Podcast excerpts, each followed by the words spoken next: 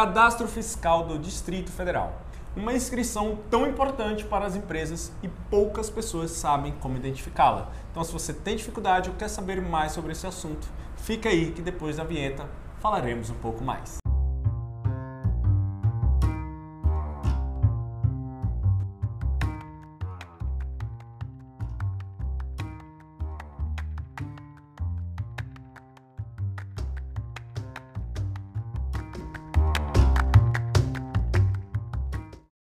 Fala galera, tudo bem? Eu sou o Gabriel. Eu sou o Bruno. Estamos aqui hoje para falar dela, Brunão.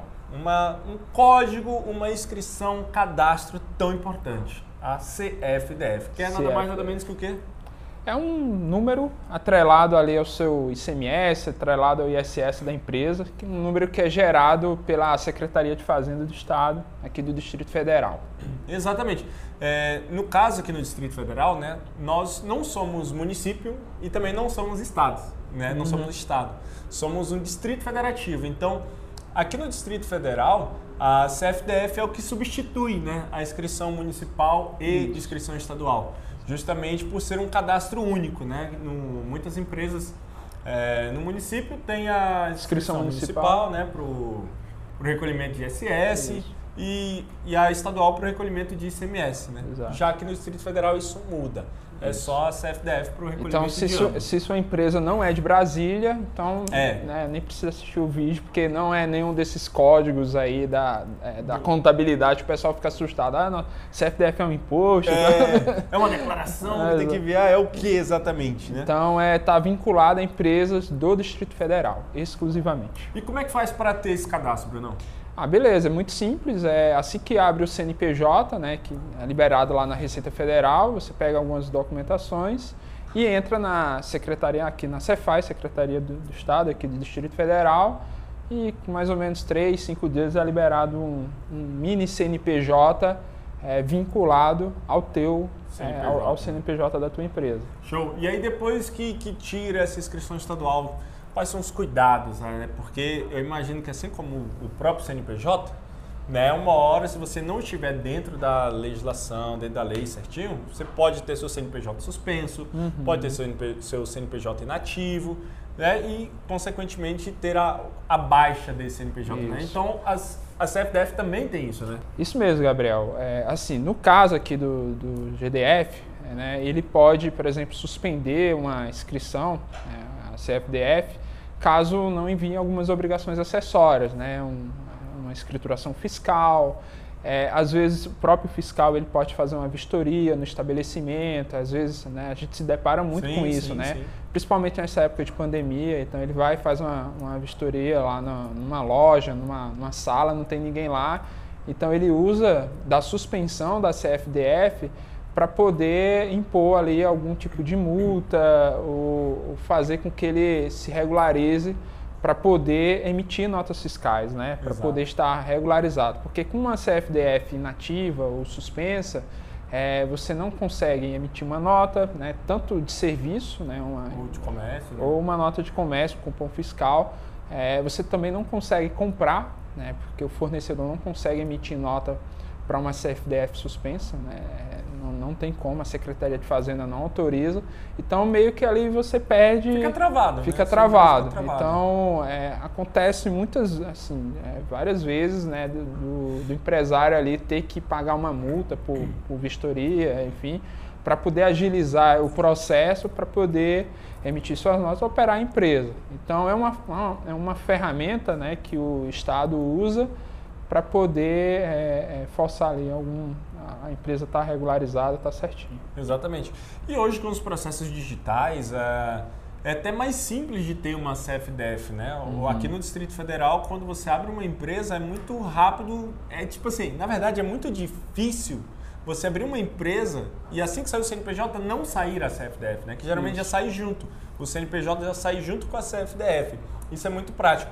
E se você não sabe como encontrar a sua CFDF, qual é o passo a passo, Bruno? Então, Gabriel, é muito simples. Você vai no site lá do Sintegra, a gente vai colocar aqui em algum lugar. É, coloca teu CNPJ lá, deve ter algum código lá, um CAPTCHA e, enfim, já consultar sai. já sai, você consegue gerar um PDF. Lá tem os dados da tua empresa é, da forma como o GDF está visualizando, é bom a gente ressaltar que às vezes, por exemplo, o endereço na Receita Federal está de uma é, forma, o endereço no, no GDF está. É então é importante você conversar com o teu contador para ele fazer uma atualização. Exato, isso é muito importante. É, exato. E, e, acontece isso, né? Então o, o, GDF te enxerga da forma que vai ser gerado esse, esse, esse documento aí no site do Sintegra. E uma outra pergunta muito feita é, por alguns telespectadores hum. é se a CFDF é apenas para empresas. Hum, né? E não, é, a CFDF também, ela também pode ser feita pelo CPF, né? pelo, pelo autônomo. Então Isso. você também pode recolher, ter um, solicitar o GDF, né? Uhum. É, uma CFDF como autônomo, para você prestar ali o seu serviço como autônomo e, obviamente, é, pagar esses tributos através do seu CPF. Né? Então, quando você quer ir lá pesquisar no Sintre, no Sintegra, ele vai te dar a opção de você pesquisar pelo CNPJ ou pelo CPF. CPF. E aí você vai descobrir certinho aí. Beleza? Show. Eu acho que só mais um ponto, Gabriel. É, é, as pessoas também sempre perguntam, né? Toda empresa tem que ter uma CFDF, no caso, né? Sim. Aí a gente é, ressalta aqui que sim, todas que têm operação de CMS, né? Venda de mercadoria, e todas que têm operação de serviço, ISS. É, mas, por exemplo, entidade do terceiro setor, é. né, igreja, ONGs e tal, elas não precisam ter a CFDF desde que elas não é, prestam algum tipo de serviço Exato. remunerado. Né? Então, às vezes, uma, sei lá, uma igreja tem lá um CNPJ, recebe só doações, enfim, e aí, do, ela, aí ela, assim, ela toma uma decisão de é, oferecer algum tipo de curso lá, na, no, lá nessa igreja. Um curso de violão. Um curso de violão assim. e receber por isso, né? Pelo... Para ajudar nos custos da igreja. Exato. Então, essa prestação de serviço, né? É, é, fato gerador de SS. de SS. Então, ela tem que ter uma CFDF. Para o um recolhimento. Exato, para poder emitir as notas fiscais direitinho, porque não é uma doação. Ela está prestando serviço, oferecendo o curso, está recebendo por isso. Então ela tem que emitir as notas fiscais, tem que pagar o imposto direitinho. Exatamente. E acontece também o caso, por exemplo, de, de clubes de futebol. Né? Uhum. Tem clubes de futebol que. ou projetos esportivos locais, né, que é, são beneficentes, porém eles recebem patrocínio. Uhum. Então, e não é doação, é um patrocínio. Então, o fato dele receber um patrocínio, ele precisa emitir a nota. Então, são casos assim específicos que no, no melhor caso, cara, procure um contador para te auxiliar nesse caso, tá? Então, se você tá aí, talvez você tenha chegado nesse vídeo, né, sendo de uma organização religiosa ou de algum clube esportivo, enfim, se você tá com essa dúvida, chama a gente aqui nos comentários, fala assim, olá, eu preciso de ajuda com a minha CFDF, ou pode também entrar no nosso site, preencher o fórmula lá, que logo um dos nossos especialistas vão entrar em contato, tá bom?